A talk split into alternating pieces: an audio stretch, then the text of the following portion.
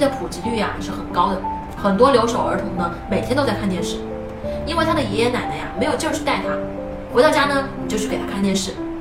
他们的语言、他们的行为举止都会有迟滞的现象，原因就是啊那个东西啊没有学会，他做了表情，做了反应，对方却没有回应，他根本无法判断这个东西他对还是不对，他也不会有成就感，他也不知道这件事情我应该怎么去继续。所以呢，只有天天跟孩子呀在一起互动的这个人，监护人、爷爷奶奶或者是爸爸妈妈，当然最重要的是爸爸妈妈，才能够去影响和塑造孩子的性格和行为模式。